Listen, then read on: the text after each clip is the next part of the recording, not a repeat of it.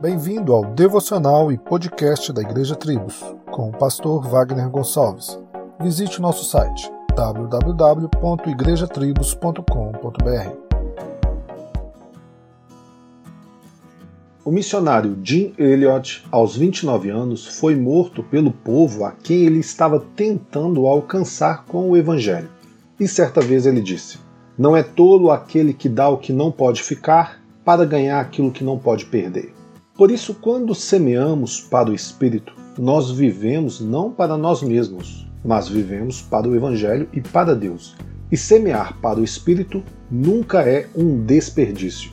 Quando recebemos o Evangelho e cremos em Cristo, somos então regenerados pelo sangue de Jesus e pelo Espírito Santo e os nossos pecados são perdoados por Deus e nos tornamos nova criatura.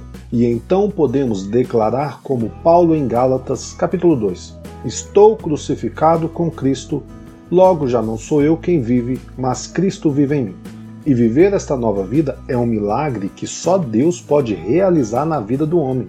Afinal, ele mesmo já havia declarado que nos daria um novo coração, um só caminho, para que pudéssemos temê-lo e vivermos para ele. Este mundo prega o contrário: egocentrismo, semear em nós mesmos, viver para nós e ter cada vez mais tudo. Lembre-se, o Evangelho é sobre o dar, o semear, o servir. Viva como Cristo viveu. Tenha um ótimo dia e que Deus te abençoe. Solos Cristos, dele, por ele e para ele.